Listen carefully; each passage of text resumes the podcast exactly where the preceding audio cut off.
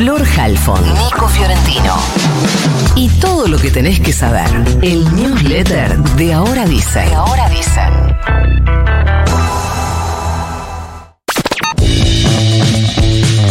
Finalmente, hoy a las 10 arrancará la sesión en la que la Cámara de Diputados va a debatir la ley ómnibus que a esta hora y después de todos los recortes, ajustes y modificaciones nosotros llamamos la ley combi. Se esperan entre 40 y 50 horas de debate, de las cuales solo 4 o 5 inicialmente podría eh, o podrían consumirse al inicio en cuestiones meramente reglamentarias, más otras tantas que se van a llevar cuestiones de privilegio, por lo cual va a ser una paja antológica. El oficialismo, eh, no quiero decir que va a ser muy interesante el debate porque hay que defender siempre la democracia.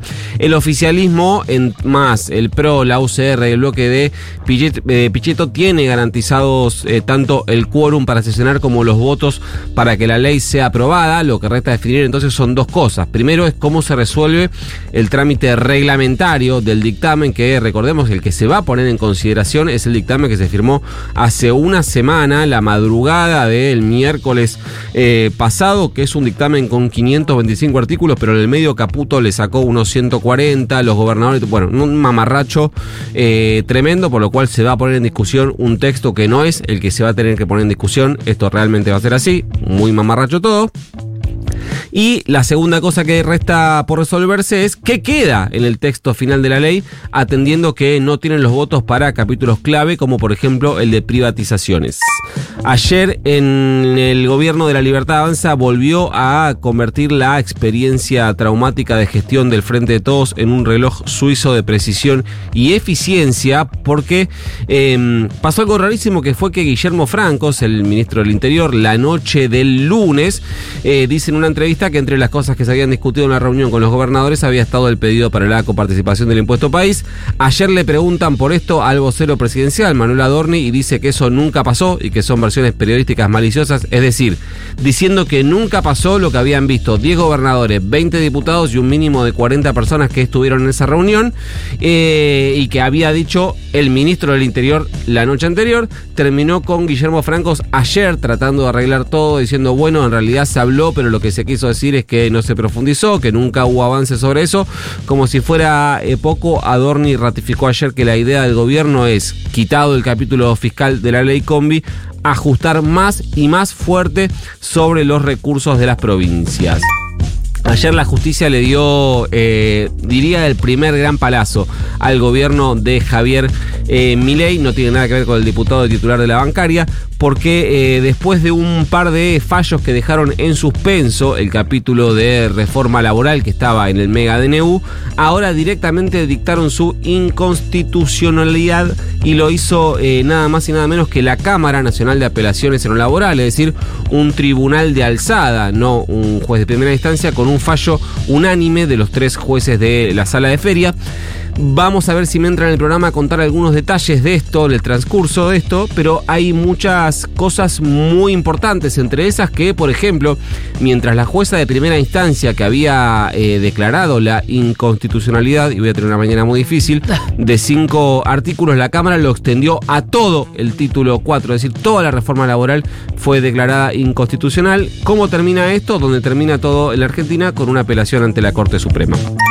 Ayer también en un nuevo capítulo de eh, supervivencia tipo Lost, Daniel Scioli volvió a aparecer eh, porque luego de casi ser candidato a presidente de Unión por la Patria y tras quedarse en la embajada de Brasil con el cambio de gobierno, bueno, y presuntamente atada a una lógica de continuidad en las relaciones con ese país, bueno, ahora dio un nuevo salto y ayer fue anunciado como nuevo secretario de Turismo, Deportes y Medio Ambiente. Primer dato, una secretaría que reúne lo que el gobierno de Alberto Fernández eran dos ministerios. Dos ministerios eran ese. Bueno. El anuncio se hizo por eh, Twitter mediante una foto de Scioli con Guillermo Francos, el ministro del Interior, y amigo personal, además de Scioli, y un Javier Milei que estaba en campera de cuero. El tweet es a la 1 y 52. A esa hora la temperatura estaba por encima de los 33 grados. Y último. El jefe de gabinete Nicolás Pose ya está en Estados Unidos manteniendo reuniones con representantes del Tesoro de ese país. La Argentina necesita guita y en el gobierno esperan que llegue desde donde, obviamente desde los Estados Unidos. Recuerden que está todo bien con el Fondo eh, Monetario que tiene en los Estados Unidos, pero que aún no reunió, no reunió a su board, a su directorio, por lo cual el acuerdo alcanzado no está efectivizado, es decir, no se destrabaron los 4.700 millones de dólares que supuestamente iban a mandar, con casi 2.000 que se vencen hoy, que termina el mes de enero. Entendemos que habiendo acuerdo no va a haber problemas con ese pago, pero bueno, en el medio el FMI cambió drásticamente sus previsiones para la Argentina este año. La última previsión esperaba que la Argentina crezca 2,8 este año y ahora cree que la Argentina va a caer 2,8, es decir, cambió radicalmente eh, su previsión, siendo además la Argentina en la tabla de todos los países que integran el fondo. Todos los países que integran el fondo, el único que va a caer este año en el resto, en todo el resto se prevé crecimiento. La UTA, el sindicato de los bondis, se declaró en estado de alerta ante las fallidas negociaciones paritarias y amenazó con ir a un paro de colectivos. Por eso ayer le mandó una carta al ministro de Economía, Luis Caputo, y dice, entre otras cosas, está bajo su responsabilidad encarrilar una solución. En caso de no acordar, habrá un paro y la gente no podrá movilizarse poniendo en riesgo la paz social. ¿Qué pasa? Después de la salida del ministro de Infraestructura, Guillermo Ferraro, porque uno dice, ah, no hay obra pública y la verdad el tipo estaba al pedo. No, bueno, eh, no hay ministro de infraestructura, eso lo absorbe el Ministerio de Economía y el sindicato conducido por Roberto Fernández tiene que hablar con economía. Entonces le avisó que ya no están en condiciones de operar con estos salarios. La UTA demanda tres cosas para no ir mañana a un paro. Cuando digo mañana no digo el día de, digo jueves, mañana. Primero, salario inicial 770 mil pesos, pues eso por enero. Aumento a 972 mil para febrero y suma no remunerativa de casi 127 mil. ¿Qué ofreció la patronal? Una suma por única vez de 60 mil, o sea, la mitad de la no remunerativa están pidiendo, y un aumento del 25%. Están lejos, muy lejos. En medio del aumento de casos de dengue, un grupo de parlamentarios del Mercosur reclamó vacunación gratuita en los países afectados de la región.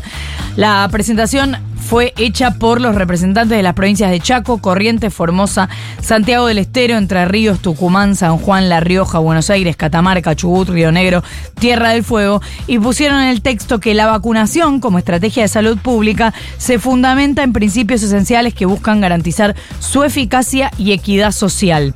Y en los considerandos del proyecto de declaración de los integrantes del Parla Sur, pusieron que la gratuidad contribuye a eliminar barreras económicas que podrían impedir el acceso a la inmunización y la importancia de priorizar el bienestar colectivo por encima de los intereses individuales.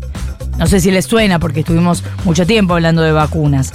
Y en ese marco tuiteó Lilita Carrió y puso que las vacunas gratuitas contra el dengue son indispensables para evitar costos en vidas y presupuestos sanitarios y agregó las muertes son mayores de las que se informan. No sé de dónde saca el dato, pero estaría bueno que lo denuncie. ¿Qué es lo que sabemos? Que hay una curva ascendente de casos. Solo en enero se contabilizaron 11.800 infectados. Los contagios solían intensificarse entre febrero y marzo. Por eso este año sorprendió el aumento en el primer mes del año. Hay 20 fallecimientos desde finales de octubre. La franja etaria más afectada oscila entre 30 y 39 años y también en los mayores de 80. La mayoría de las víctimas fatales presentaba comorbilidades. Recordemos que Misiones nos contaban, empezó a vacunar gratis por dengue a la franja etaria más afectada, igual que como está pasando en Brasil, y lo mismo demandan que suceda en Corrientes y en provincias vecinas.